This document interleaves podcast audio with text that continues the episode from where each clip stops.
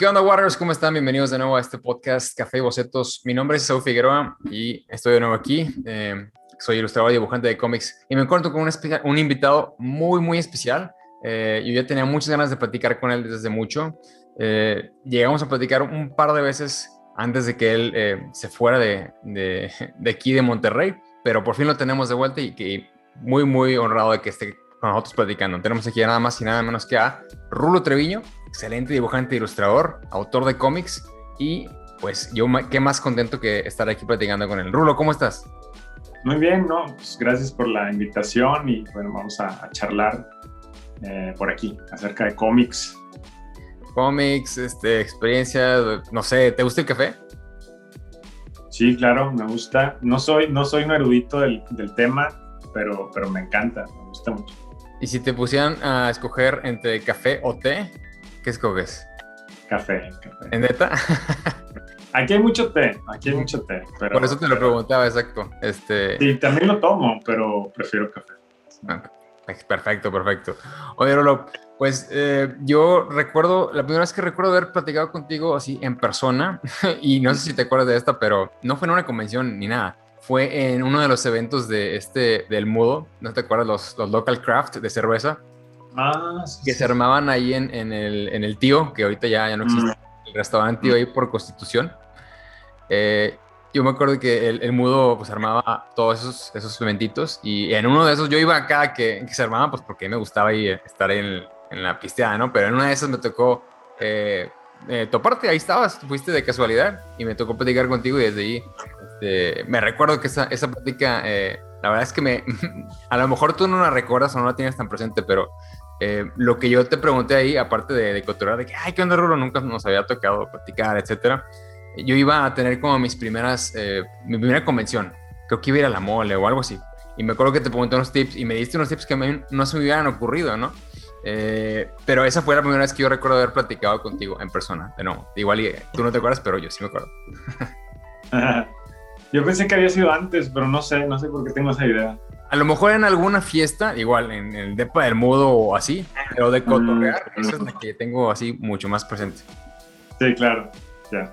Y, y, recuerdo que me, me, dijiste unos tips de, pues llévate estos materiales, llévate, me acuerdo que me dijiste, llévate eh, eh, materiales así como calquitas y cosas así para que te den feria, porque es muy difícil conseguir feria ya, ¿no? O sea, de que el cambio, ya con eso ya te dan para la feria y ya puedes dar el cambio cuando te compren otras cosas, ¿no? Yo, ah, claro, acá tomando, tomando apuntes, ¿no? Pero no, o sea, muy, muy, muy buena onda cuando, cuando cotorreamos esta vez. Eh, pero bueno, yéndonos mucho más para atrás, eh, y ya enfocándonos en, lo que a ti te, digamos que te, te, gusta o te llevó a dedicarte a esto, ¿te, te, acuerdas más o menos eh, como qué edad o siempre empezaste dibujando desde chiquito o cómo estuvo? Sí, este, sí, siempre desde niño, desde niño dibujé, posiblemente lo dejé un, un tiempo cuando estaba en la prepa, pero después lo retomé mm, y me empecé a empecé a como creer que yo podía vivir de eso, ¿no? Uh -huh. y, y, y, pues más que nada fue como una necesidad, ¿no? Como hablar, ¿no? O sea, necesitaba dibujar, o sea, no, no era porque... Y lo hacía con gozos, ¿no? Sin mucho menos miedos, mucho menos inseguridades. O sea, lo hacía eh, para sorprenderme, eh, para disfrutar, ¿no? Después con el tiempo uno ya va comparándose con otros artistas y empiezan las inseguridades, empieza todo ese, ese journey que es así como medio de, de autosabotaje, mm. este, pero en su momento sí, o sea, siempre, siempre vaya, siempre dibujé, siempre dibujé, ya sea me dedicaba a hacer, hasta tatué, o sea, tatué ah, un ¿sí? tiempo, como dos años, cuando estaba en prepa, me, me, me, me, incursioné en la tatuada, y, pero no me gustó y, y lo dejé. Me seguían buscando en la casa, ¿no? Que, Oye, es que tuvo que estar, no, pero ya no hago, no, pero ándale un último, último, no, ya no. Él. pues ya, ya me retiré y, y descubrí el cómic. O sea, fue, fue algo que me pareció muy seductor. Uh -huh.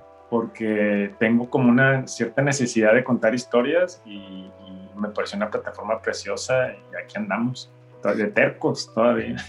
Hasta, hasta que nos llaman de esta tierra. Oye, Rolo, ¿y, ¿y siempre fue una inquietud tuya el contar tus historias o empezaste dibujando primero y luego transitaste a contar historias o fue como eh, una cosa te llevó a la otra? ¿Cómo, cómo, cómo recuerdas que fue eso? Sí, yo, yo recuerdo que fue, o sea, fui, fui encontrando el camino poco a poco. Primero iba dibujando, eh, después empecé a sentir que no tenía mucho sentido nada más dibujar por dibujar.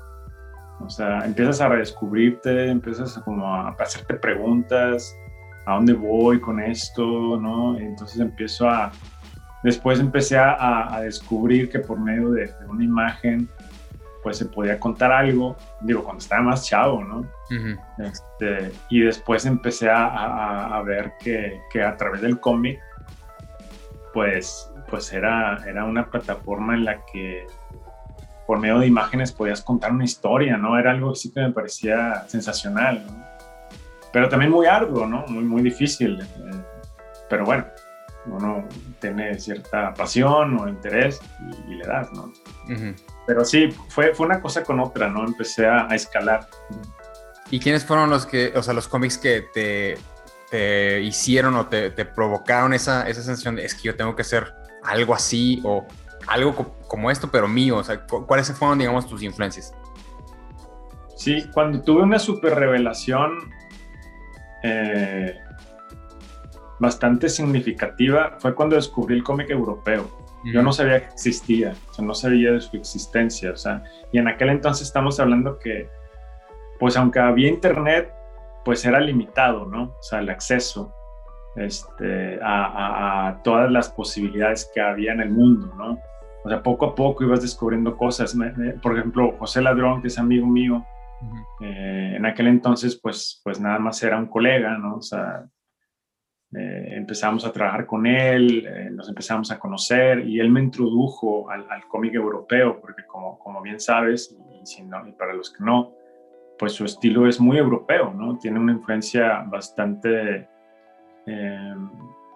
notable, ¿no? Que fincada, ¿no? En el cómic europeo y a través de él descubrí, ¿no? Esa, esa, eh, esos cómics y yo estaba maravillado porque veía un sinfín de diversidad visual, o sea, no era todo como Marvel, como era, obviamente en Marvel había sus estilos, pero había una estética eh, de, con un patrón muy similar, blanco, negro, color, ¿no? O sea, ya era como las tintas en negro que, que forman, venían siendo parte de de, la, de, la, gráfica visual del cómic, ¿no? tenía un valor eh, muy específico, el negro es un valor muy específico que se, se ve monótono ¿no? en, en, visualmente, uh -huh. aunque haya diferentes estilos.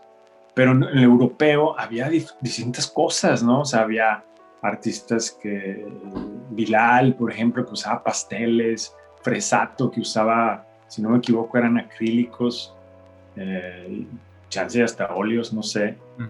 y, y, había acuarela, y había lápiz, y había carboncillo, y yo, wow, o sea, esto sí, era, era muy artístico, ¿no? Era, era una expresión más, creo que más personal, ¿no? El cómic europeo en ese entonces. Eh, todavía lo es, pero siento yo que ya ha cambiado mucho ¿De, la estética. De, de, qué, ¿De, qué, época estamos hablando? ¿De qué años? Pues yo creo que de los 90s, 80s, o sea, 80s, 90s, eh, que eran los materiales que consumían en ese entonces, porque estamos, estoy hablando que estoy en el 2000, pero, pero Ladrón me introduce al, al cómic europeo de cosas que han sido publicadas, entonces son finales de los 90s o 90s, pues está Juan Jiménez, estaba, o sea, infinidad de otros artistas, ¿no?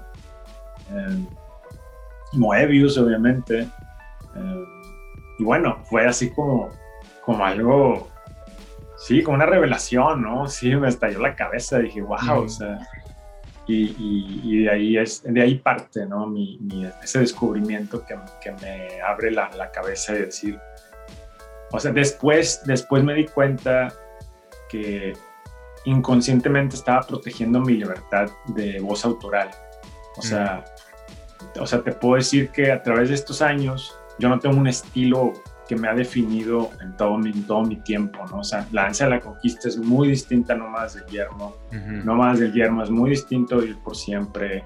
O sea, pueden conservar ciertas estéticas, puedes decir, ah, bueno, todavía está Raúl ahí, pero, pero son muy distantes, entonces e, era lo que, es lo que he estado protegiendo yo todo este tiempo, o sea, me acabo de dar cuenta hace el año pasado, ¿no? Que, dije, está, estaba protegiendo mi libertad eh, de, dibujar lo que yo quiero, ¿no? O sea, y la protegía tanto teniendo como ingresos eh, que no vinieran directamente de mi voz autoral. Por ejemplo, yo hacía color para Marvel y eso era lo que pagaba las cuentas.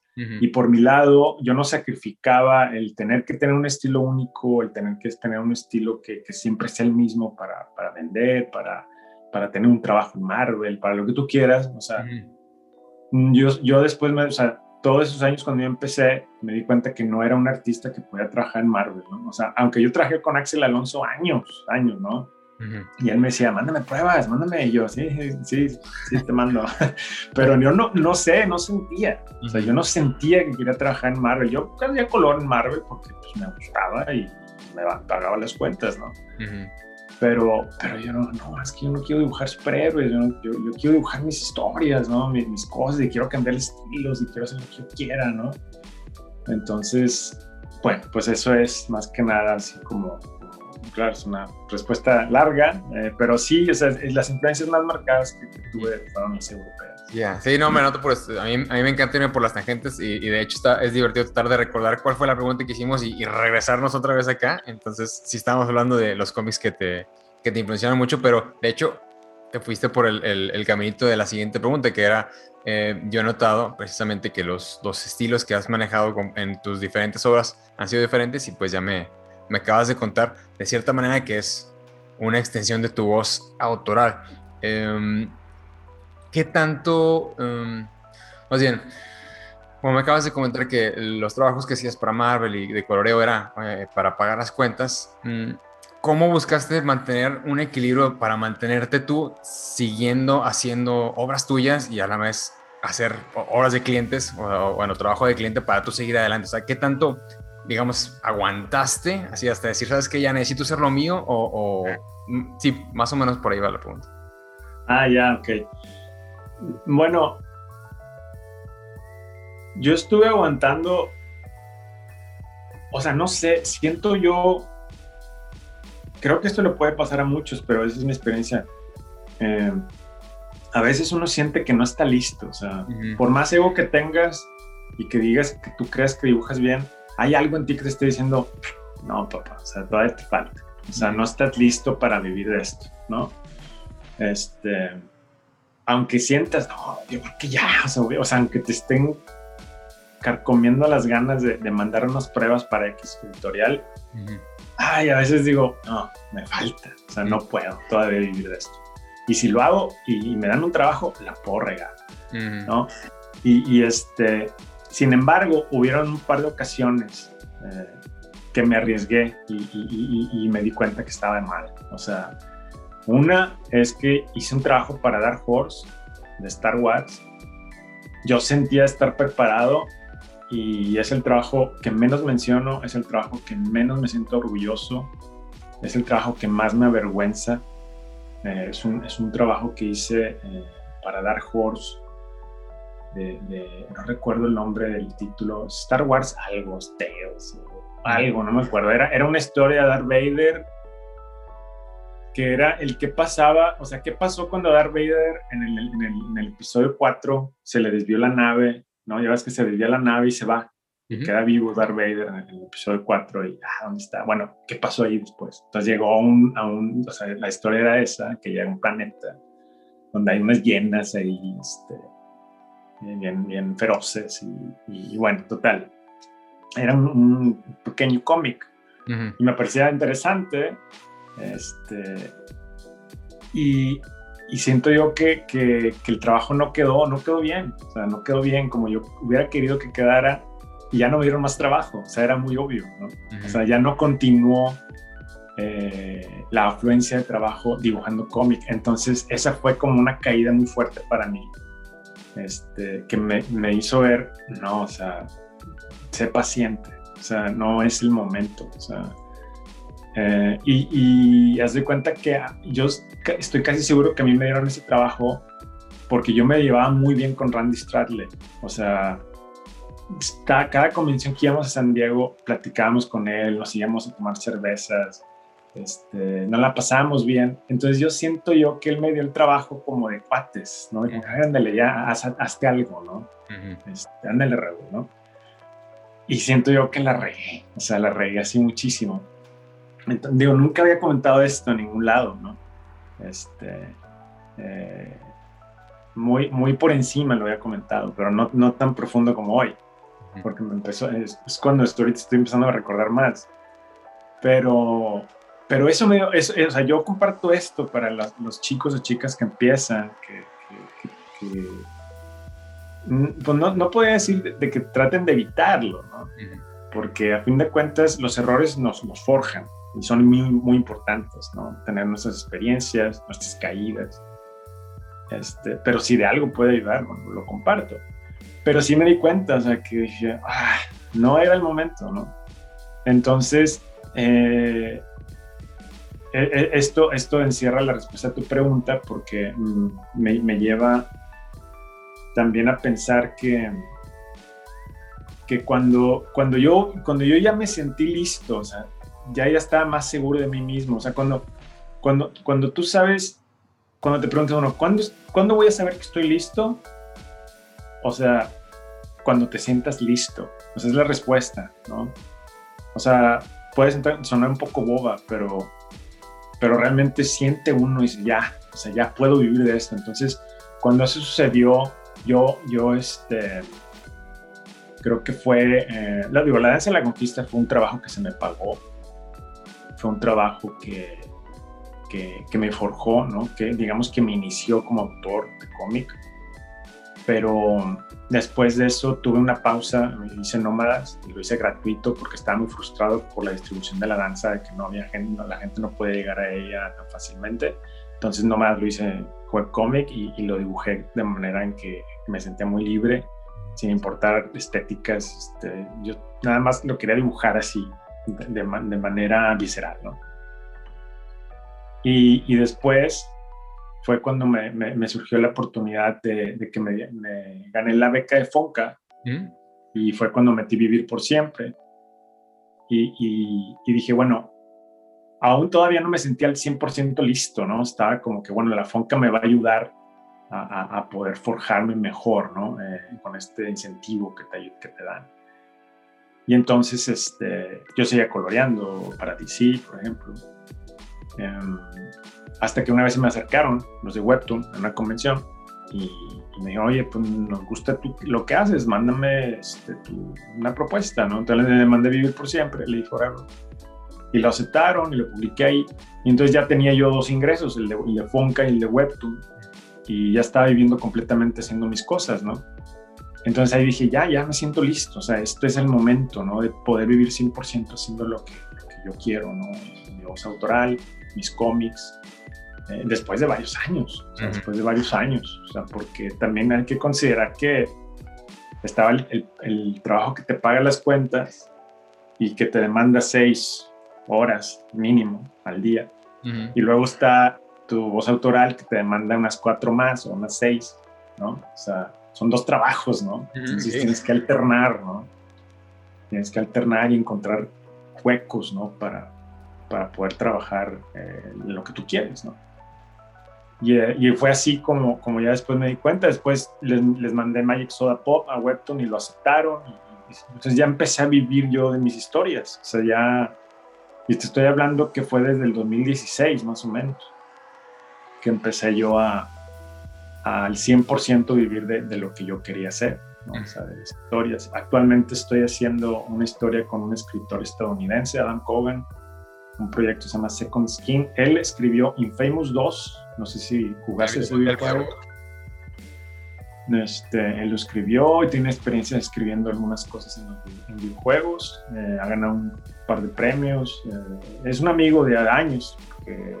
cuando yo empezaba a dibujar, él se me acercó en un, en un foro. ¿no? Oye, vamos a, colaborar. Y, y, desde ahí, o sea, de los inicios de los 2000 hemos estado conversando algunas veces algunas veces no se concluyeron nuestras colaboraciones. Hasta que ya le dije a Adam, ¿sabes qué? Ya, vamos a darle, vamos a, hacer algo juntos y ahorita estamos trabajando en eso. pero ahora mismo, hoy mismo, en la situación en la que me encuentro, es un poquito como una, una apuesta. O sea, para un autor de cómics sigue siendo una apuesta, ¿no? O sea, no tengo un, un, ingreso mensual, ¿no? O sea, si, si, yo dejo de hacer cómic, yo dejo de recibir dinero. O sea, eh, obviamente existen regalías, pero eh, pues no es suficiente por el momento, ¿no?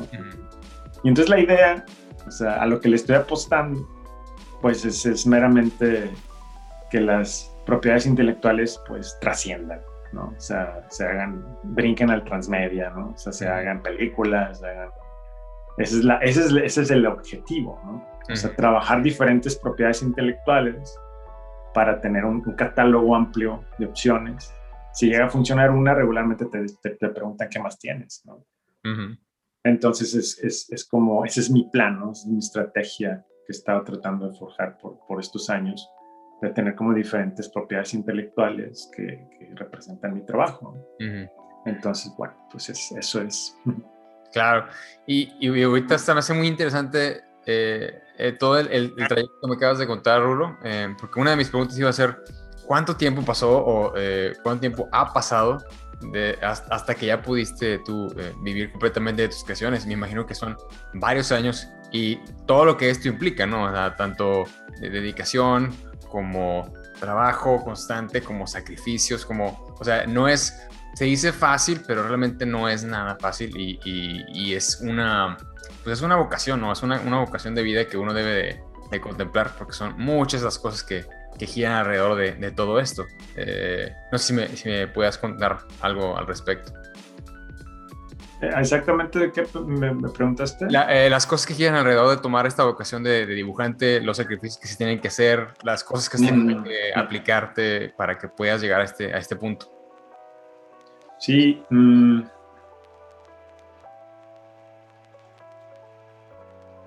Pues hay varias, hay varias, creo que varias razones, varias cosas. Em, la primera, siento que la, es la más pesada, es la psicológica, es un reto. O sea, porque muchas veces el peor crítico es uno, ¿no? El peor, el, peor bully es uno mismo, el, peor juez, ¿no? Y, se interponen miedos, inseguridades. Y, o sea, por ejemplo, Mm, también también mi, mi, personalidad se ha dividido por, por casi siempre por dos cosas, ¿no? Por, por dos caminos. La dualidad como que es algo que me ha definido. Sin embargo, hay un fuerte deseo de poder como expresarme artísticamente y es lo que me ha como orillado a tomar el camino autoral. Sin embargo, hay, hay, hay una dualidad en mí que me dice, que me hace compararme con artistas que trabajan, por ejemplo, en Marvel, en DC, o sea, eh, que, me pone a pensar, ¿no? Es el camino que hubiera tomado, o sea, que me hace un poco dudar, ¿no? Si en ese entonces hubiera tomado ese camino, estaría en otro lugar, estaría en un mejor lugar, o sea, vaya, a veces te invaden esas preguntas, ¿no? Eh, aunque, aunque haya proverbios que te digan que nunca pienses en el pasado, que lo, lo que ya pasó en el pasado y todo lo que quieras. O sea, siempre hay algo, ¿no? Hay una angustia o hay alguna, alguna duda, ¿no?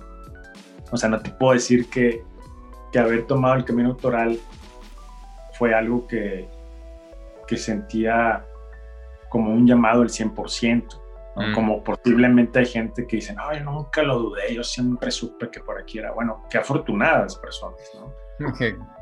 Pero, pero yo no, o sea, en mi caso siempre está como, pero había una necesidad de expresarme, Entonces, pues el psicológico es un reto, ¿no? Eh, eh, sacrificios, pues, pues sí hay, sobre todo sociales, o sea, vaya, reduces tu vida social, ¿no? Estás encerrado, ¿sabes? ¿No? como dándole, dibujando, eh, estás en tu, en tu búnker, ¿no? Eh, a mí me ha ayudado mucho Twitch, por ejemplo. Eh, yo tengo un canal de Twitch y me la paso fenomenal ahí con, con la comunidad.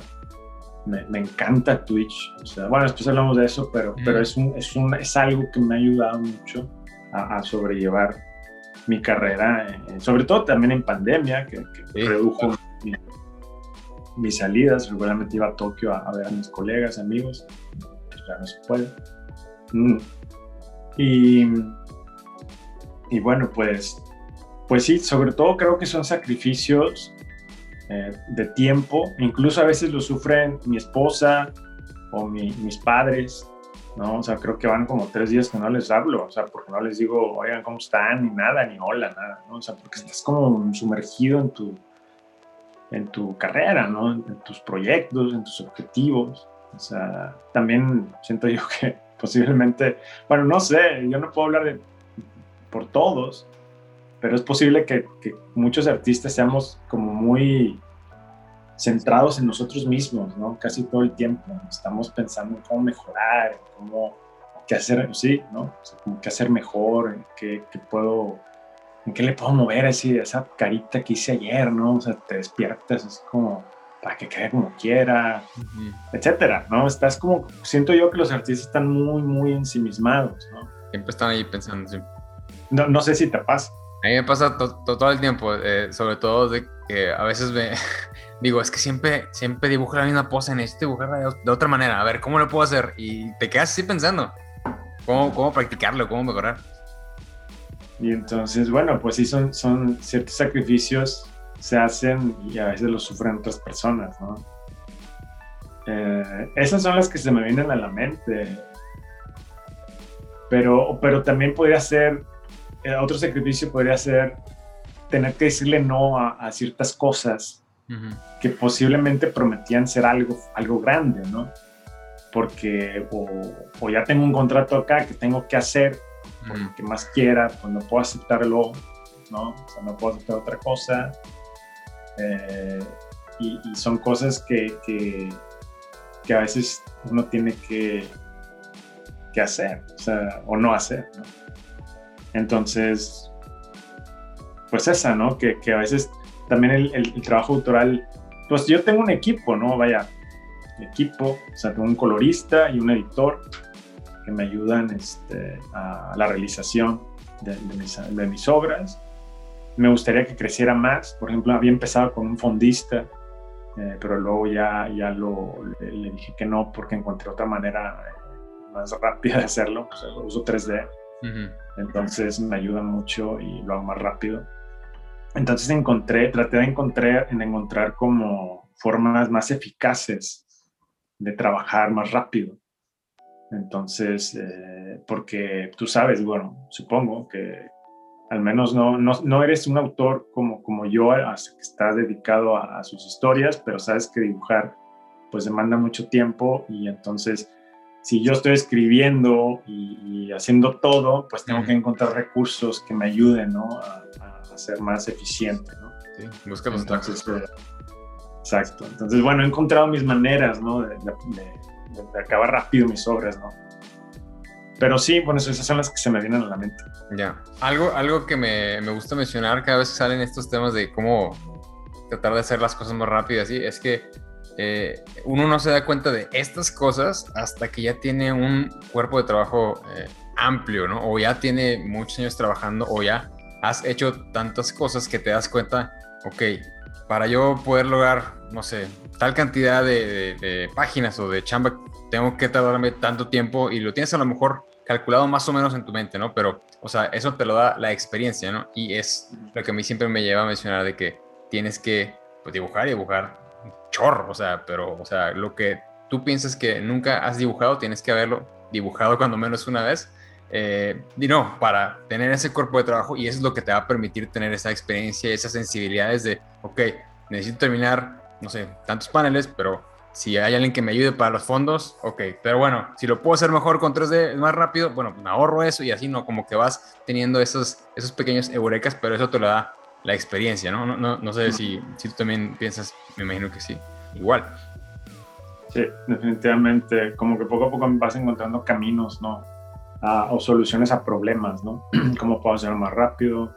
¿Cómo puedo X, ¿no? O sea, las mismas necesidades van abriendo tu creatividad. Y otra pregunta, Arlo. Em, tú no has, bueno, tienes ya un, buen rato de haciendo tu trabajo digitalmente, ¿no? Fue un salto, o sea, cuando diste el salto a digital, sí, eh, ¿qué tanto te costó trabajo adaptarte o ya te adaptas totalmente y sientes que eres mucho más rápido que haciendo las cosas tradicionalmente o es diferente? ¿Cuál, cuál es el feeling? Mm, al principio sí es como un salto que requiere como que cierta adaptación, sobre todo cuando brincas del papel a la tableta gráfica. es, es, una sensación distinta. Aún, aún conservo algunos recuerdos de cómo fue eso, pero me he habituado tanto que, que, he encontrado trabajar en digital, eh, pues como un medio fenomenal, un medio que, que me satisface, que me, que me, que me resuelve problemas, que me hace más rápido. O sea, trabajo doble, casi te puedo decir que el triple de rápido que si trabajara en tradicional. O sea, el tradicional lo dejé eh, por mucho, ¿no? O sea, mm, obtuve con, con, lo digital, obtuve cosas que, que no hubiera obtenido con lo tradicional o que me hubieran demandado más tiempo hacer en tradicional, ¿no? Entonces yo, yo me siento muy a gusto con, con las plataformas digitales. Em, es algo que, que hoy en día, eh, aún así, aún unos meses atrás, aún tenía como que ciertas ideas de que trabajar digital era un poco tramposo. O sea, todavía, todavía meses atrás, hasta hace poco que, que, dije, no, o sea, no, no es trampa, o sea, no es, no, o sea, es, es un medio, es, es, otro medio distinto, o sea, que con otras posibilidades, con otras maneras de, de de proceder, ¿no? Que, que, son, siguen siendo válidas porque uno sigue siendo el trabajo. O sea, el, trabajo no se hace solo con un clic. O sea, tú sigues dándole y tú sigues batallando y sigues con retos y sigues afrontando y teniendo soluciones y, teniendo éxitos y fracasos, ¿no? O sea, errores y, eso vaya. Es otra plataforma nada más. Es una herramienta más. ¿no? Y mientras... ¿Perdón? No, no, continúa mientras te ayude a sacar el trabajo, pues es, es pues, ¿qué más quieres, no? O sea, mientras cumpla la función de comunicar, ¿no? De expresar una idea, una historia, lo que sea, ¿por qué no? O sea, es, indiscutible, ¿no? En estos tiempos ya, Es como lo digital, para mí lo he encontrado bastante atractivo eh, y y me he quedado con él y me voy a quedar con él por mucho más tiempo. Sigo dibujando tradicional, o sea, en ocasiones me, me, me, brinco a la, a la, acuarela, al carboncillo. Todavía el año antepasado estuve todo el año dándole a, lo tradicional, pero no por, por no, no con, con, con rencor o con odio a lo digital, era nada más como esparcir mi mente. Eh, este, relajarme, disfrutar los procesos, eh, porque es una, una sensación distinta, obviamente. ¿no? O sea, no es lo mismo encontrar un, un efecto en pastel digital en el Procreate que, con tus manos llenas de polvo de pasteles, ¿no? O sea, claro. distinto, ¿no? Eh, pero, pero no, no, yo no estoy peleado con ninguna de las dos, ¿no? O sea, a mí me encanta lo tradicional y me encanta, nada más que quiero, creo que tienen diferentes aplicaciones hoy en día. Ya, claro. Sí, como, como bien mencionas, eh, yo también considero que el, digital es una, una, herramienta ahí pues muy muy buena. Eh, yo precisamente por eso he estado tratando de vertirme hacia ese, hacia ese lado en los últimos años, pero también me gusta mucho lo tradicional. Eh, oye Rulo, y si quieres hablemos un poquito de tus, de tus obras, eh, porque sí me da, me da mucha curiosidad. ¿Qué es lo que te, ah, digamos, lo que te llevó a desarrollar ese, digamos, se podría decir que sí tienes un cierto estilo en los, los últimos tres obras, ¿no? En, en Nómadas, en Magic Soda Pop y, está, y Live Forever, ¿no? Ese ya es un estilo mucho más similar que, digamos, el de La Danza de la Conquista, ¿no? Eh, ¿cuál, ¿Cuál sería tu, pues, tu principal influencia o de dónde crees que haya salido eh, esa, ese estilo gráfico que desarrollaste? Bueno, eh, meramente del, cómic europeo y del cómic ah, oriental, ¿no? El manga. Básicamente es de donde me, ha agarrado mucho. Eh, me gusta mucho el dinamismo y, lo expresivo que puede llegar a ser el manga. Y me gusta mucho eh, la estética europea en, el sentido del arte secuencial mm, y otros aspectos, ¿no? Pero no sé, siento yo que esas son las dos bases que ha tenido mi estilo. Eh, no puedo decir que, que, es manga manga, pero tampoco europeo europeo, o sea, como que hay un híbrido ahí que no sé definir y que pues es irrelevante, no me interesa definirlo, pero si alguien lo define, qué bien. Y es nada más encontrar cosas que me gustan y irlas mezclando, ¿no? Que es lo que he estado haciendo eh, todo este tiempo, ¿no? Como adoptando estéticas, cosas que me, que me atraen, que me gustan. Y, creo que lo importante ha sido encontrar, cuando, cuando encuentro algo que me, que me llama la atención, no nada más guardar mi disco duro porque me gustó, y, sino preguntarme por qué, o sea, qué es lo que me interesó de esa imagen, por qué, me hizo, por qué se me hizo atractiva, por qué me, me gustó. Entonces, como irlo diseccionando y descubrir, ah, fue el efecto de la luz, o ah, fue la composición o la técnica, o, etcétera, ¿no? Y entonces agarrar esa parte de esa ilustración te hace como ir construyendo, ¿no? Tu voz, ¿no? Tu, estilo.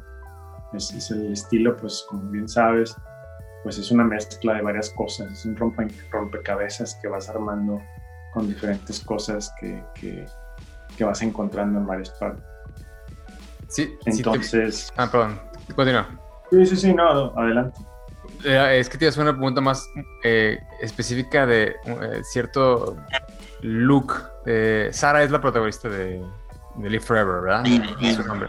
Bueno, es que hay, hay, ciertos paneles que me llaman mucho la atención, sobre todo por su, por su outfit, ¿no? Eh, cuando ella está teniendo, digo, spoilers, disculpen, cuando está teniendo, eh, eh, está en coma ella y está teniendo, creo que son sueños o pesadillas, hay un traje de ella que tiene piquitos así negros, que es como una capa de piquitos negros, que me encanta, o sea, me, me encanta ese, ese, traje, como que gravito mucho gráficamente hacia, hacia ese look y querer preguntarte de dónde vino la inspiración para esa, esa exactamente esa gráfica de, ella. Digo, si te acuerdas, a lo mejor simplemente fue algo que pensaste en el momento y salió. Sí. Mm. Fíjate que a mí me gusta mucho lo, las pasarelas fashion bien locochonas. O sea, que, que, a veces las ves, que de, esas, de esas pasarelas que cuando yo era joven las veía, yo me preguntaba, ¿quién diablos va a comprar ese vestido? ¿Quién se va, a, poner? Nadie. Claro. Esas, esas, pasarelas me gustan ahora, o sea, las, encuentro fascinantes.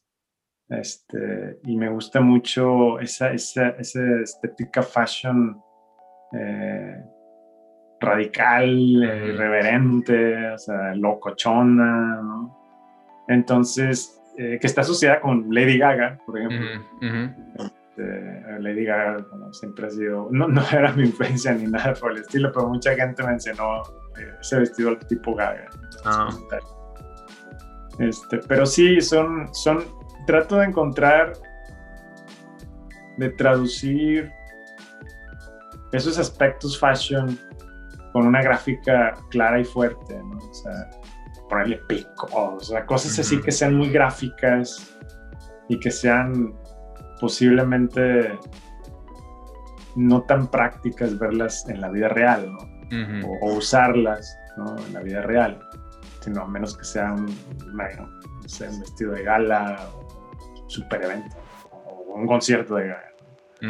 este, pero, pero sí quise como, como separar gráficamente eh, esos, esos sueños, ese, ese ese plano astral en el que Sara se encuentra del, del, plano real, ¿no? el plano de los vivos al plano del, plano astral. Entonces quería que fuera muy contrastante, que fuera muy distinto, que se viera visualmente que Sara se encontraba en otro lugar, que no era, que no era el mundo real. Ya. y eso respondiendo a tu pregunta, pero sí es cierto lo que comentas, o sea, no más, todavía, todavía no más, está un poco más conectado con lo que hago hoy en día, ¿no? La danza completamente lo dejé atrás, pero, pero ya después eh, empecé a encontrar, o sea, sí, ok, si por algo he estado tratando de, conservar un estilo, por ejemplo, en Vivir por Siempre y My Soda Pop, sí están muy, como muy relacionados visualmente en la cuestión del dibujo, más no en el color, porque es obvio, ¿no? Vivir por Siempre es blanco y negro con rojo, y Magic Soda Pop es color, todo a color. Pero si tú les quitas los colores, las líneas son muy similares, ¿no? y, y, la razón por la que me he que me he fincado, me he quedado con este estilo, que todavía es el mismo que estoy usando para Second Skin, por ejemplo, es que como me aboqué a trabajar para móviles, en los móviles tienes que ser muy claro y conciso y muy tajante visualmente, en dejar todo bien claro para el espectador que está pasando de un panel al otro en segundos. Entonces, cada panel tiene que ser bien efectivo, bien claro, bien gráfico. ¿no? Entonces reduje, ¿no? Reduje mi, como esa, ese estilo lo reduje a que fuera muy conciso, ¿no? Que tuviera una gráfica muy fuerte, ¿no? Muy clara, sin, sin, sin, sin, dudas, ¿no? O sea, que lo veas y sepas qué está pasando, ¿no? Que, ¿Qué está pasando? O sea, lleno de detalles. Se pierde. nada más, sí, nada más lo que es, ¿no? Entonces me aboqué a trabajar para móviles de esa manera. ¿no? Y, pues sí, o sea, la verdad es que tiene mucho sentido. ya que me lo expliques así, tiene mucho sentido eh, el resultado de esa, esa solución al problema que, digamos, se puede eh, definir como, ok, estás viendo en móviles, necesitas verlo casi como, como si fuera un, un logotipo, ¿no? Fácilmente identificable. Entonces, se me hace bien chido, la verdad, se me hace bien chido esta, esta explicación que me das y no lo había pensado así. Eh, y sí, sobre todo tiene que ser claro para que lo puedan leer, entonces está, está, está muy, muy chido. Eh, y aparte se presta mucho para, pues en este caso, como ya nos has mostrado que ha habido casos en, que se han armado figuritas, o y como también lo mencionan, que hay, todo el mundo tenemos nuestro sueño de que nuestras IPs se transformen en, en algo eh, más grande. Eh, yo sí veo fácilmente tu trabajo en, en, en esos ámbitos, ¿no? Videojuegos, películas animadas, o en este caso figuras coleccionables, ¿no? Eh, alguna, en alguna em, entrevista recuerdo que te habían preguntado sobre, sobre las figuras y mencionaste también, o quizás fue en tu podcast, que fueron eh, como em, casos muy específicos, ¿no? Como que fue una colaboración con un artista de, un escultor que hizo tu, tu figura de Ink and Punky, creo. ¿Ha habido algún otro eh, plan cercano, así como para desarrollar más esas figuras o hasta ahorita sigue siendo nada más eso? Había un, había un, un, plan.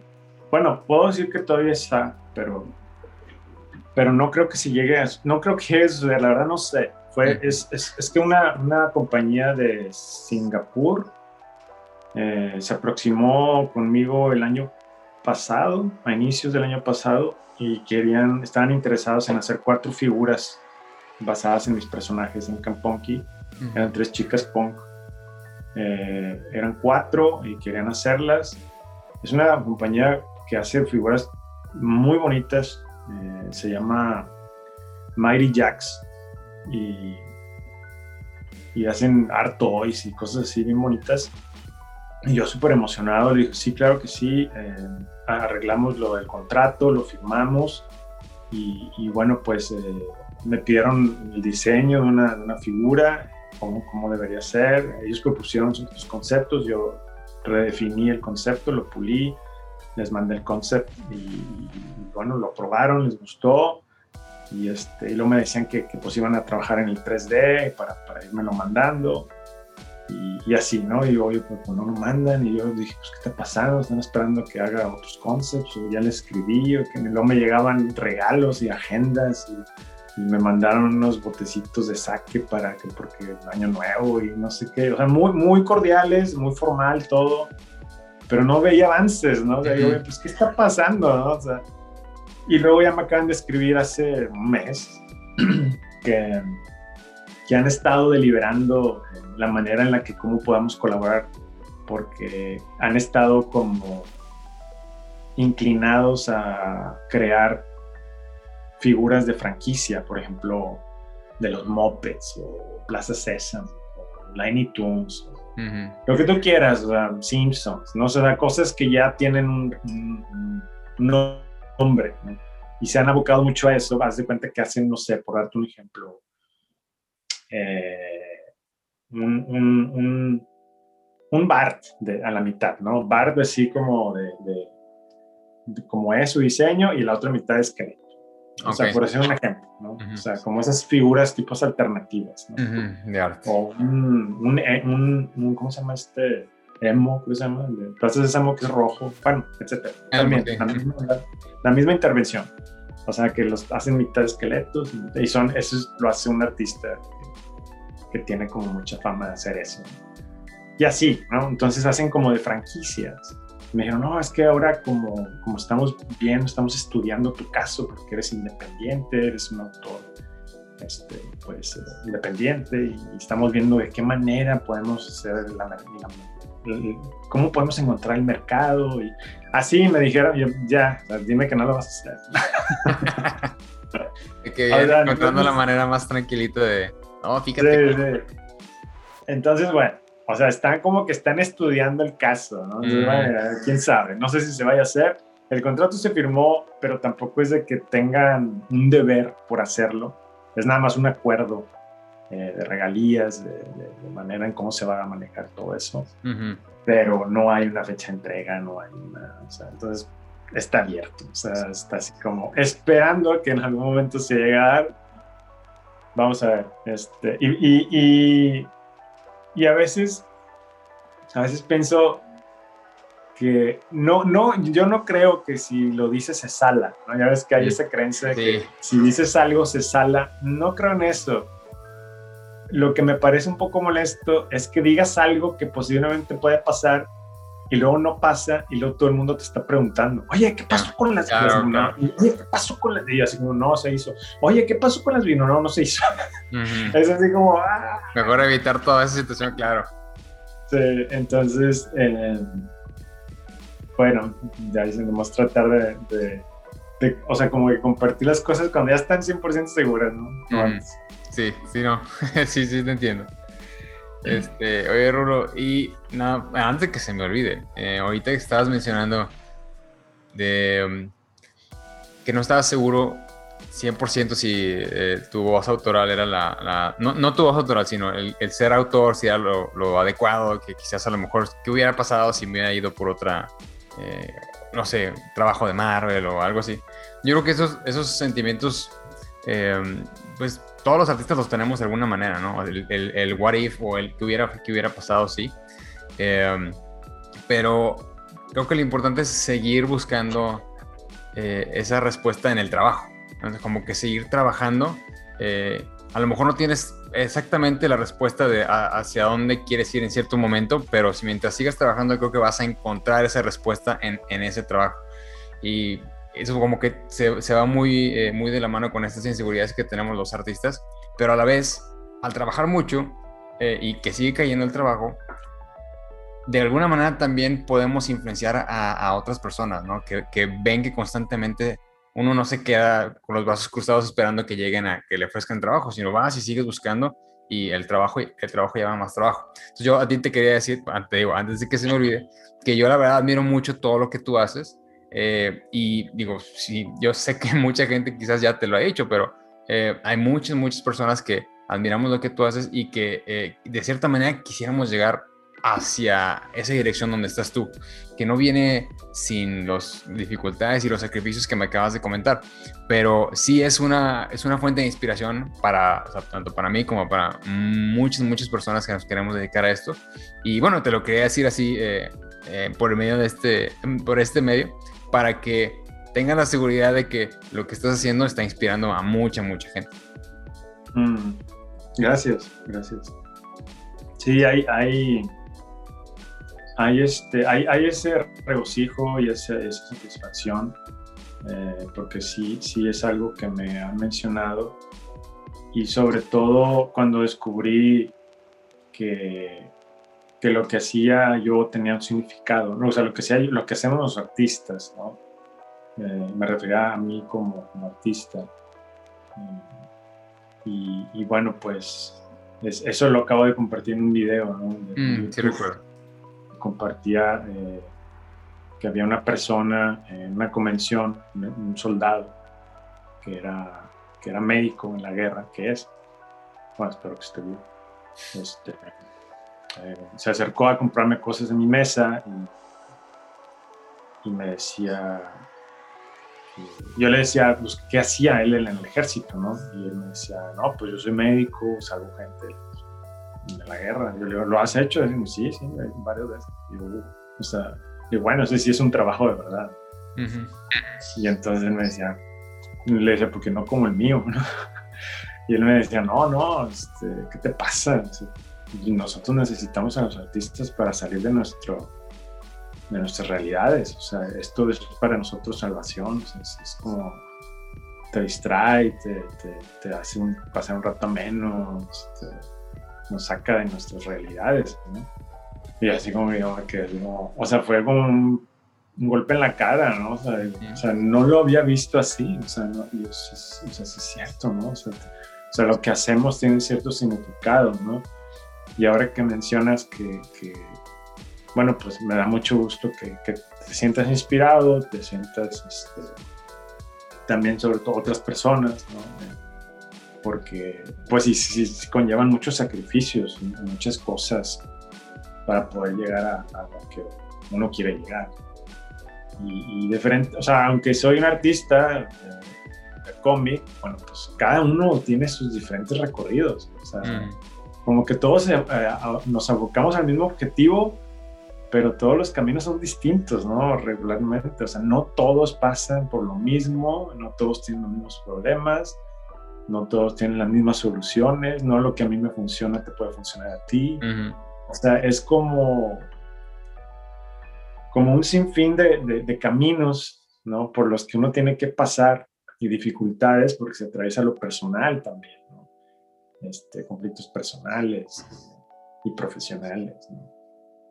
Entonces, bueno, pues como que estas pláticas, eh, más que sean un, mapa ¿no? para saber eh, qué camino tomar, pues que sean más que nada como más como reveladoras en, el interior de cada uno y, tratar de encontrar su camino cada quien para llegar a, a donde quieren, a donde todos queremos llegar.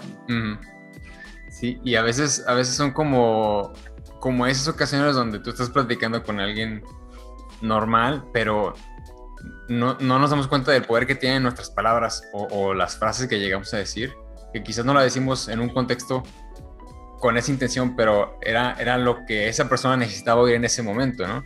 Entonces, así como dices tú, eh, más que eh, como un roadmap o unas instrucciones de cómo hacerle, es, ok, mira, esta fue mi experiencia, eh, esto fue lo que yo pasé, y a lo mejor te puede servir a ti también. Y quizás alguna de las cosas que salgan en estas pláticas o en las entrevistas que me ha tocado tener con los demás artistas, a lo mejor uno de esos aspectos le tocó así el, el, en la mente a alguno de algún chavo o una chava eh, que se quieran dedicar a esto, ¿no? Y digan, ah, yo no lo había pensado así, como te acaba de decir este, este militar, ¿no? Eh, y, es lo único que necesitamos escuchar, o lo, o lo que necesitamos escuchar en ese momento, ¿no?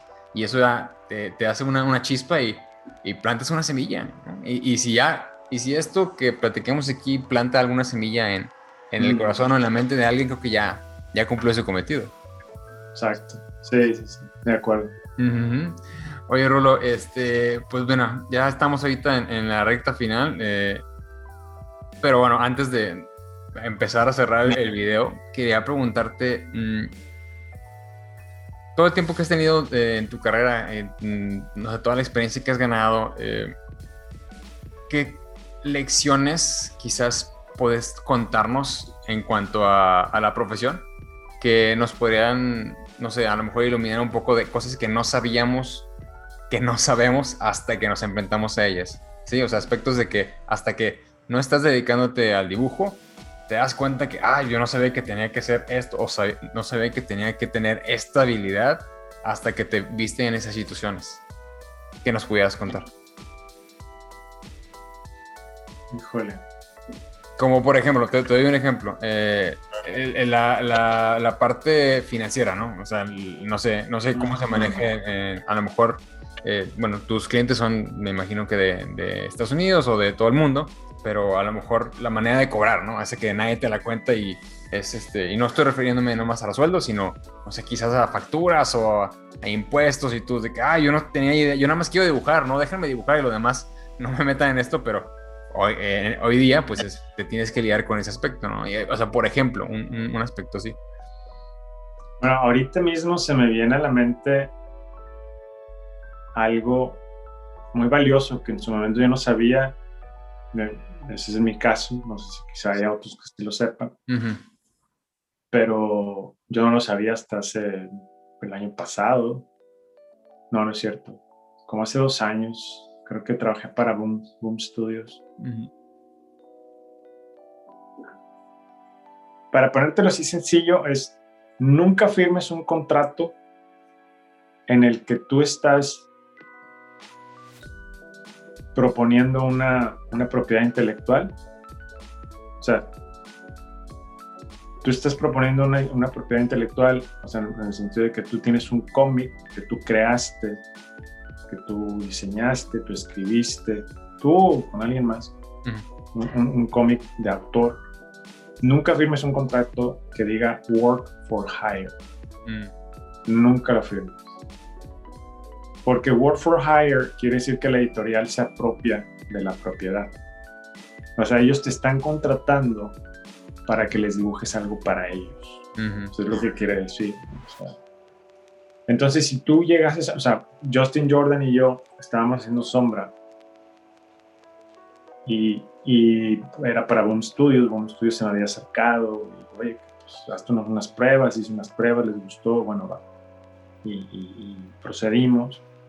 Y Justin Jordan y yo siempre habíamos querido colaborar juntos por años, pero no se había podido.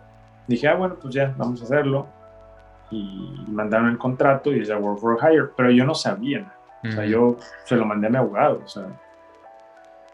Y mi abogado me dijo, me dijo, no manches, o sea, retírate de esa editorial, es muy agresiva. O sea, es, te quieren pasar de lanza. O sea. Y yo así como, ¿por qué? Ya me explicó. Me dice, para empezar, dice Work for Hire. O sea, estás, ahí estás regalando tu trabajo. Olvídate del trabajo que estás haciendo, no es tuyo, les va a pertenecer a la, a la entonces yo así como... Entonces, le entonces ya les escribimos, o sea, la editorial, y les dijimos, oigan, pues, ¿qué está pasando aquí? no, es que ya le cambiaron. O sea, lo cambiaron. Pero entonces siempre una editorial te va a mandar lo que a ellos les conviene. Sea, y si tú le firmas sin, sin revisar nada, pues estás poniendo casi que la soga al cuello, porque siempre va a haber una cláusula que se puede cambiar y que te puede afectar. Entonces, siempre trata de, tener asesorías profesionales cuando no es tu, tu, campo. O sea, yo soy, yo he aprendido gracias a mi abogado, pero, pero no es algo que yo, que yo indague, o sea, o que, o que sea un especialista. O sea, uno dibuja y ya, o sea, no, no lo que quieres es hacer dibujos, ¿no? Crear tus historias y publicar y ver tu libro impreso, pero pero a veces eh, pues ignoras todas estas cosas. Entonces, lo, lo que yo podría hacer, o sea, el consejo que podría decir es, es siempre contrata un abogado, o sea, siempre, siempre, para, para, cualquier cosa que tenga que ver sobre todo con, el, con la cosa cultural, este, con la creación de, de propiedad intelectual. Y no importa si estás haciendo, no sé, supongamos el caso de Sean Gordon Murphy, por ejemplo, que, está, que creó The White Knight, ¿no? Es como un poco una propiedad intelectual de él. O sea, sí, sí es Batman y Joker, pero si su abogado se puso trucha, le dice, oye, o sea, muévele aquí, muévele allá. O sea, sí estamos haciendo, sí estamos trabajando para ti, pero te está creando Sean Gordon Murphy todo un universo. O sea, tuvo que haber un acuerdo. Sean Gordon Murphy, yo siento, no lo conozco este, como, como, para hablarle. Una vez nada más lo vi y me, hizo un dibujo porque le compré un libro. Lo admiro mucho, me gusta mucho como dibujo. sí. Este, pero yo sé que eso no es un tiburón, ese güey. O sea, ese, ese, ese güey es listo, O sea, eh, tiene mucho colmillo para el negocio. Entonces yo sé, yo confío, o sea, quiero creer que, que supo hacer un contrato con, con DC para, ese, para, para esas cosas, para ese, para ese proyecto que hicieron. Entonces no importa si estás haciendo algo para Marvel, o sea, si estás creando ya algo para ellos, pues trata de llegar a algún acuerdo, revisa tu contrato con, con, un, con, un, abogado. O sea, si nada más estás dibujando para ellos, o sea, vas a dibujar X-Men, eh, ya, ¿no? Ah, bueno, pues nada más dibujas, firmas un contrato, pues está bien, o sea, te vas a dar regalías, los personajes no te pertenecen, tú estás trabajando para ellos, es un work for hire. o sea, ah, está bien, o sea, no hay nada que discutir, ¿no? O sea, yo creo que nunca he revisado un contrato de Marvel, las veces que yo trabajé para ellos no necesité contratar un abogado. este, sin embargo, es algo que también recomiendo. Pero donde yo sí me puse bien tucha fue en mis obras autorales. O sea, dije, o sea, con Webtoon, con Mob Studios, con todos los que he estado tratando o que he lidiado, órale, o sea, mi abogado, porque no, no, se me pueden pasar cosas. Claro. Eh, sí, ¿no? Este, pues está, está genial esta, esta advertencia que nos das, Rulo, eh, porque luego uno aprende a la mala y, ahí me, me, cuento en, en, ese, en ese grupo. Eh, también tuve una mala experiencia el año pasado eh, y precisamente con contrato y por no asesorarme con, con, un abogado. pero bueno, de nuevo, uno aprende y al, al, que sigue pues ya se tiene que poner más, más trucha, ¿no? Entonces, pues de nuevo agradezco que, le, que nos cuentes esa, esa experiencia tuya y pues para que todos se pongan al tiro, ¿no? Con, sobre todo si son obras autorales, ¿no? Sí, exacto, porque hay tanto trabajo, tanto esfuerzo eh, que no se puede... O sea, es que también estamos tan, también estamos tan acostumbrados a aceptar tantos acuerdos en las redes que acepta los términos y condiciones, sí, Ya, quiero crear mi cuenta, o sea, ya quiero dibujar. Déjame bajar el agua.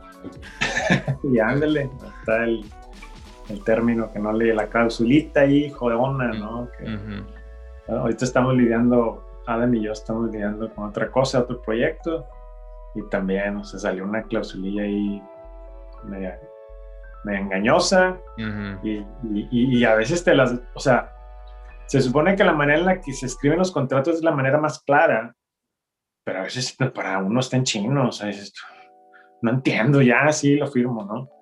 O sea, y no puedes, o sea, contrata a alguien que sepa.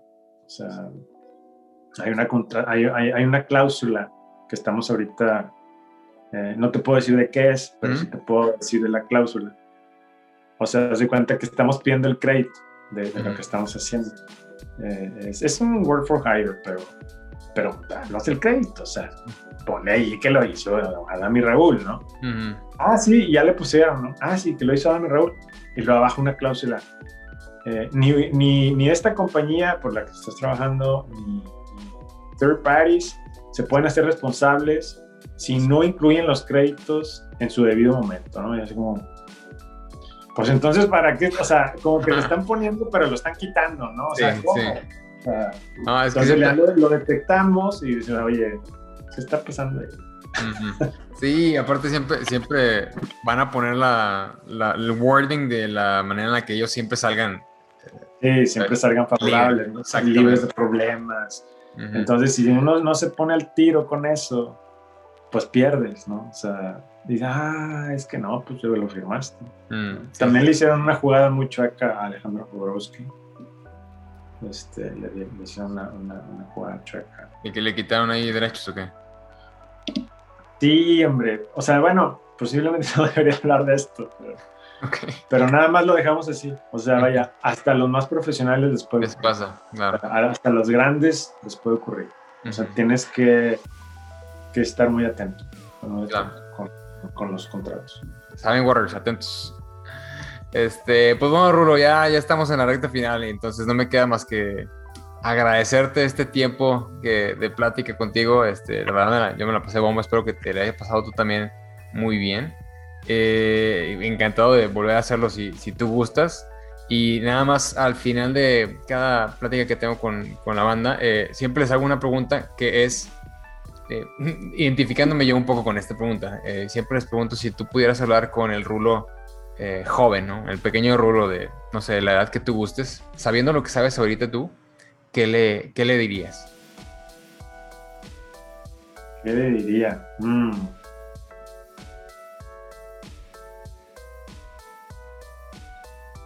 O sea, pensaba, trabaja más, ¿no? bueno, eso puede ser una también. Ponte a jalar. Eh, pues ser paciente. Yo creo que, es la más... Ser paciente. Eh, hasta hace poco también, o sea, paciencia en todo su espectro. Porque también hay que disfrutar a veces cuando uno está dibujando eh, con paciencia, o sea, dedicarle un tiempo, un tiempo más ¿no? a un dibujo siempre puede ser beneficioso para el resultado final. Eh, a veces, al menos en mi caso, eh, he estado trabajando con tantas fechas de entrega tan, tan rápido, semanalmente, terminando un episodio para Webtoon, que, que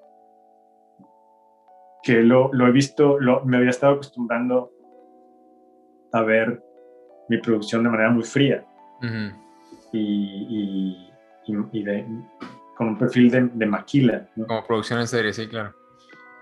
Y, pero muchas veces cuando ahora que estoy explorando diseños de concepto de, personajes que estoy diseñando para mi nuevo proyecto, o sea, me pongo a dibujar correas y y este, detallitos que posiblemente dibujando en cómic sea, sea un infierno. este, pero, pero creo yo que cuando, cuando, cuando disfrutes esa paciencia, cuando, cuando le dedicas eh, eh, ese, eh, ese amor ¿no? al dibujo, en lugar de decir, ya, ya, lo que sigue, ¿no? Si le, si le, si te, si le dedicas unos minutos más, ¿no? Unos 20 minutos más a un dibujo, digo, posiblemente este, te, lleve a disfrutar más el proceso de crear. Porque a veces estamos tan enfocados en los resultados que inmediatos, que lo que queremos es terminar y, algo sigue, y que sigue, y que sigue. Entonces yo siento yo que, la paciencia, ¿no? La paciencia puede ser, si la, si la, oye Raúl, sé más paciente, no, te apresures, o, no, o como lo que te comenté hace rato, eh, no quieras correr o no quieras volar, ¿no? No quieras volar cuando no tienes alas. O sea, se escucha trillado, pero es la analogía más, más, más sencilla que se me ocurre, ¿no? Porque uno se desespera, ya quieres triunfar, ya quieres tener un trabajo, ya quieres tener un estilo, ya quieres... Eh, y fíjate, eso me pasaba aún en mis tiempos. Ahora ya no me puedo imaginar los de hoy, ¿no? En los que las generaciones nuevas tienen el acceso a tantas cosas tan rápido que, que yo algo que he visto mucho, que, que, he escuchado mucho, es que quieren cosas, quieren un estilo rápido. Oye, ¿cómo le hago para, para, adquirir un estilo rápido? Preguntas así que me hacen. Oye, ¿cómo le hago para acabar un cómic rápido? O sea, son preguntas que me hacen muy frecuentes. Cuando yo creo que hace unos años, unos 10 a 15 años, eso no se preguntaba. O sea, si acaso preguntas, oye, ¿cómo puedo obtener mi estilo? Pero rápido. Sí, está. Entonces, incluso en mi, momento, pues, pues yo quería volar, ¿no? O sea, y, creo que, que es, dar, es, es, prepararte bien. O sea, que, que te consigas un trabajo que te pague tus cuentas.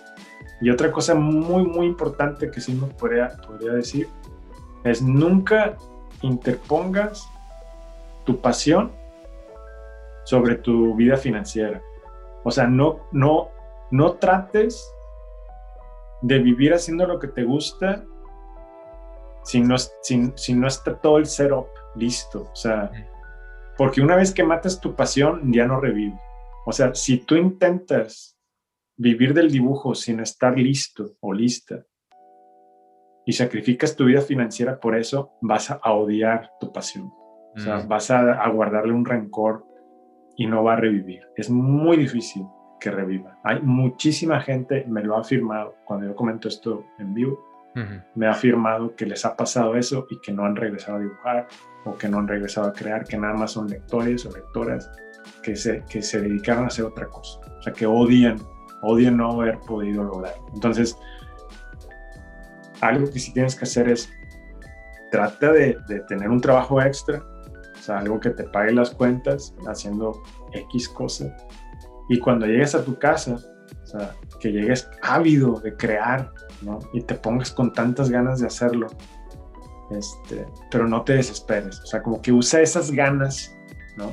Esas ganas de, de crear, úsalas este, para desarrollarte, no para tanto para alcanzar el objetivo, sino para disfrutar ese proceso de creación.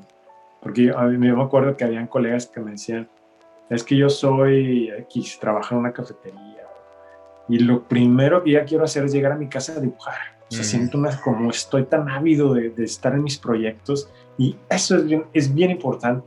O sea, mantener esa pasión, esa llama, ese deseo, que detestes el trabajo que tienes, que no te, que no te apasiona, ese está bien, pero no que no te orilles a detestar tu pasión, porque es muy peligroso que, que le, le apuestes y que no tengas un backup, que no tengas un respaldo que te ayude a, a despegar. Claro. Excelente. Sabios, sabios consejos, Ruro. Y, y, sí, o sea, son unos insights que a lo mejor eh, los chicos y chicas de hoy día no se, no se lo ponen a, o no, no, no tienen esa, esa visión, pero sí es muy necesario, o sea, muy necesario toda esta información que nos estás pasando y ojalá y les, les sirva a, a todos. Luego, eh, ¿Dónde te pueden encontrar en las redes sociales? Mm, bueno, mi sitio web es raultrevino.art. Muy bonito, por cierto. Ah, gracias. Mm. raultrevino.art y pues ahí están todas mis redes, uh -huh. pero pues también puedes buscarme en, en, Instagram como Raúl Trevino Art, en Twitter igual, Raúl Trevino Art. Eh, de hecho, tengo una nueva red social que me está gustando, se llama Bubble House. Mm, está muy buena, fíjate, porque haz de cuenta que con tu dedo deslizas hacia un lado, hacia el izquierdo, uh -huh. y develas el boceto, y luego lo deslizas hacia la derecha y develas el, el dibujo final. ¡Vale! Tiene diferentes maneras. También otra, otra, otra manera de publicar ahí es que, que de la misma manera, de la misma eh, dinámica de, de, la, de, arrastrar tu dedo, deslizarlo, puedes ver todos los procesos, no importan 10 procesos, no sé, boceto, tintas, color, efectos, volúmenes. Y está muy, muy bonita. O sea, están empezando, al parecer. Eh, yo nada más tengo bastante fe en que pueda irles bien, y, uh -huh. pues pueda hacerle el, el, el, lo que reemplaza Instagram, porque la verdad estoy muy insatisfecho con Instagram. Desde que lo compró Facebook, las cosas se pusieron muy complicadas para poder hacerte notar ahí. Uh -huh. Entonces yo siento que Bubblegum puede ser una buena, Bubblegum, Bubble House puede ser una buena alternativa. Así se llama, como burbuja casa, ¿no? Bubble House. No sé uh -huh. cuál es el concepto detrás de eso, pero sí se llama Bubble House y, y, se ve bien. Porque hay otra que se llama Artful, ¿no? Que es, es, una que también están haciendo. Ahí la lleva, no la descartaría. Uh -huh. ¿Art, art qué? Artful. ¿no? Fold como dobles. A-R-T-F-O-L. Ah, ok. Artful. Artful. Eh, y ahí la llevan, pero tiene sus detalles. Este, pero bueno, esas son las redes sociales. Uh -huh. eh, sobre todo en mi sitio, que es donde ahí parte todo, ¿no? Todas las ramas. raultrevino.art, que es el, el eh, la extensión, en lugar de .com, es .art. Uh -huh. Sí, sí, sí. No, está, está... Yo comparto esa extensión yo también en mi website. Mm. Eh, mm. Pero eh, está, está genial que nos hayas compartido estas nuevas. Yo no las conocía, la verdad, estas redes. Las voy a checar definitivamente. Eh, mm. y, y, también, digo, tus redes sociales. Digo, si te buscan ahí en, en Google te, te, van a encontrar, pero aquí vamos a poner también todos tus datos en, en este video. Gracias. Eh, y creo que no me queda más que agradecerte, Rulo, este, por este rato y por esta plática que, la verdad, honestamente me la pasé muy bien. Espero que te hayas pasado chido. Y de sí. nuevo, que se repita. Este, no sé si tengas algún último comentario, lo que quieres. Mm, pues no, la verdad, creo que hablé muchísimo hoy. Este, Y pues me la pasé muy bien hablando de mí, ¿verdad? Este, pero gracias por escucharme, gracias a ti, gracias por la invitación, gracias a todos también por estar, por haber llegado hasta aquí, terminando la, esta, esta charla. Espero que haya contribuido en algo, poco o mucho. Y, y, bueno, pues adelante, digo, están mis redes, estoy haciendo directos todos los miércoles y viernes en Twitch, eh, donde bueno, puedes estar en contacto más con, conmigo eh, y bueno, pues hacer comunidad con los demás. Y nos las pasamos muy bien por ahí. También estoy haciendo Twitch en vivo los lunes en un canal que tengo también en inglés. Eh, ahí estoy invitando a Adam Cohen, que es el escritor, todos los lunes nos ponemos a platicar ahí de lo que estamos haciendo con nuestro nuevo proyecto. Twitch, Twitch es tu plataforma entonces. Me encanta, me gusta mucho. La he encontrado fascinante. La he encontrado. Yo, la verdad, eh, la, la, subestimaba un poco. No sé si quieras que, que, hable un poco de eso. venga, venga, por favor. Vamos para la próxima. Ah, no, dale, dale. Pues es que yo al principio estaba haciendo contenidos para Instagram y estaba haciendo streams directos en Instagram y, y estaba bien. O sea, pero también sentía yo, oye, pues Instagram quiere que todo el tiempo estés haciéndoles contenidos y que tengas a la gente ahí metida en, su plataforma, pero no te reditúa nada y además te castiga, o sea, te pone tus postas ya hundidos en el video y, pues te castiga con el algoritmo. Y pues, ¿qué está haciendo aquí? No? Tengo que encontrar otra manera de, hacerlo un poquito más, pues, pues redituable, ¿no? En ese, en ese, en ese sentido, este, y más, más amigable, ¿no? Muy hostil Instagram, ¿no? dije, bueno, voy a irme a Twitch a ver qué onda. Yo no sabía nada, o sea, yo Twitch pues, es una plataforma de streaming ya, ¿no? Como pues YouTube, ¿no? Que también streameas ahí. Pero no, o sea, es, es, una cosa que tiene un perfil bastante interesante, o sea, tiene una manera de interactuar que yo desconocía, que es muy divertida. Eh, por ejemplo, con el tiempo empecé a descubrir detalles que, que la gente gana puntos viéndote y con esos puntos intercambian recompensas, interactúan contigo, te hacen tomar agua, por ejemplo. O sea, pueden, sí, o sea, se cuenta, hidrátate, ¿no? Cambian 100 puntos por un, anuncio que sale, hidrátate. Ah, y así interactúas, ¿no? Y, puede ser cualquier cosa, tanto cosas osas como divertidas, o sea, como retos, como sacrificios. Este, yo, no lo hago, pero hay otros streamers que, tienen cosas así absurdas, que por ejemplo, hazme gritar, este, no sé, me gusta el chocolate por la ventana, ¿no? O sea, entonces, cambian la recompensa y están, me gusta el chocolate por la ventana, o sea, ¿sí? sí. Este, boberías, ¿no? Y haz de cuenta que, que sí, sí me encuentro muy, muy entretenido, muy, muy divertida la plataforma. Eh, hay como una interacción más cálida con la gente.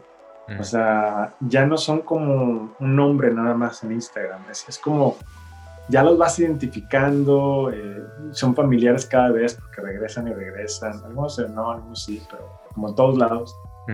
Pero la manera en que interactúas, ellos, te digo, cambian recompensas y acá, por ejemplo, sale un audio que mandé pedir a un profesional de doblaje este, échale más aguacate, no seas amarrado, échale, échale más. Y entonces sale un GIF ahí echándole un chorro, bastante aguacate. o sea, son así lo que eras que van, que les he ido implementando el canal eh, y que lo hace divertido, ¿no? Entonces, lo encontré fascinante. Twitch es, muy, muy, buena, muy buena plataforma. creo que apenas ya está YouTube implementando las, las, las características de Twitch ya están implementando creo que los puntos y, ya están viendo que es, una, es un, algo que puede funcionar, un modelo de negocios que puede funcionarles. No sé cómo les vaya, Twitch es una comunidad enorme, enorme, muchísima gente. este, que al principio estaba enfocada más como los videojuegos, sí, pero la, la, comunidad artística ha crecido mucho, muchísimo y después me, me, invitaron a ser parte del equipo de, los Wangos, que es como, un equipo que fundó Hugo Sloppy, este, no recuerdo su apellido, me disculpa. Él es el lead, lead animator de, de, este... Rick and Morty, ¿no? Sí. Sí, ah, sí, lo conoces. Sí, es, amigo de Omarito, creo que este, él me lo presentó en una convención. Ah, ya, bueno, yo no lo tengo el gusto de conocerlo en persona, de, hecho, tampoco he entablado ninguna conversación con él, sino que me invitó Seba Guido Bono, eh, que es un argentino, un, artista también talentoso del cómic, me invitó a ser parte de ese equipo, ¿no? Entonces me, uní y bueno, pues es, es, es, es, muy lindo, es muy lindo, es una comunidad de muchos artistas, eh, está genial. O sea, si te, si te habitúas a hacer directos eh, continuamente, si creces tu canal, eh, creo que tienes muchas oportunidades. Está muy, muy bonita la plataforma yo los invito a que se nos unan todos los lunes, miércoles y viernes. Este, ahí en mi sitio web están los enlaces, ahí está. Y los horarios también están en la agenda y de, Twitch. Y, y, bueno, pues es todo. Genial, ahí estaremos apoyándote, Rulo. Cuente con eso. Eh, me has cambiado mi, mi, manera de pensar también de Twitch. Eh, ya, le iba, ya, le iba, a dar una oportunidad, pero con esto, pues ya me acabas de afianzar el, la cosquillita de darle una oportunidad. Entonces también, también andaremos por ahí haciendo algunos contenidos. Sí, Marito, Marito le anda dando, ya está empezando y ya le anda dando Marito. Sí, él fue el también el que me dijo este, que lo checara, entonces ya, ya más que sellado. Pero bueno, este, pues nada, Rulo, muchísimas gracias por, por haber estado aquí de nuevo y, y de nuevo a los, todos los Waters que vieron este video, nunca se rindan y nunca se den por vencidos y nos vemos en la siguiente. Sobres.